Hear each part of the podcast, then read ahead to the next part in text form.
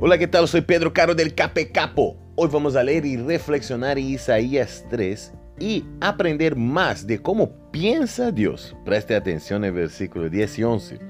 Dichoso el justo, porque le irá bien y gozará del fruto de sus acciones. Ay del malvado, pues le irá mal. Dios le pagará según sus propias acciones.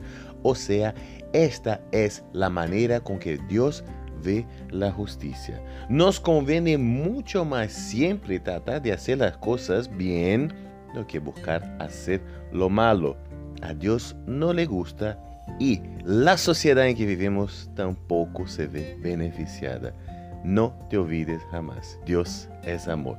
Que tengas un lindo día y que Dios te bendiga muchísimo. Chao, chao, chao, chao.